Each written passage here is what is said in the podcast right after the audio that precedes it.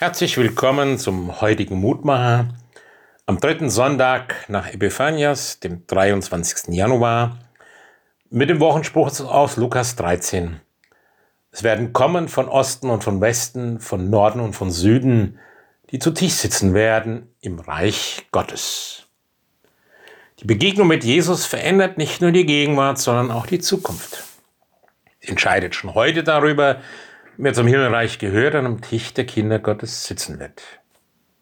Und das Überraschende war an den Worten Jesu, dass auch Heiden eingeladen sind, zu Jesus zu kommen.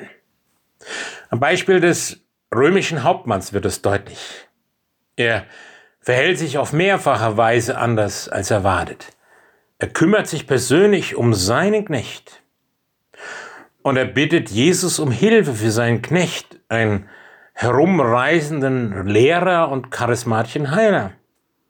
Und als Jesus verspricht zu kommen, sagt er, ich bin nicht wert, dass du unter mein Dach gehst, sondern sprich nur ein Wort, so wird mein Knecht gesund. Und das ist die Umkehrung der äußeren Ordnung. Der mächtige Hauptmann erklärt sich für unwürdig, den Besuch eines schlichten Wanderpredigers zu empfangen. Diese Umwertung der weltlichen Werte erinnert an die Verkündigung des Reiches Gottes. Auch hier gelten andere Maßstäbe, die sich an Liebe und Barmherzigkeit orientieren. Der Hauptmann erkennt, im Umfeld Jesu zählt weder seine gesellschaftliche Stellung noch sein Besitz. Er rechnet damit, nur dass sie sein Knecht heilen kann, so fest, dass ihm ein einziges Wort Jesu ausreicht. So wird ein römischer Hauptmann zum Vorbild des Glaubens, während sich Jesu Glaubensgeschwister allzu oft von ihm distanzieren. Im Reich Gottes ist eben auch für unerwartete Besucher ein Platz. Es gibt keine reservierten Plätze, aber alle sind auf die Barmherzigkeit Gottes angewiesen.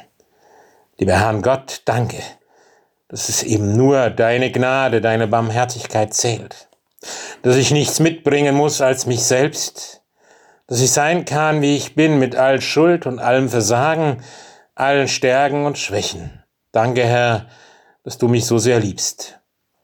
Und so bitte ich dich, lass mich das immer wieder spüren und erkennen und selber mit anderen Menschen zu umgehen, dass die Barmherzigkeit und die Liebe zählt, so wie du zu mir bist.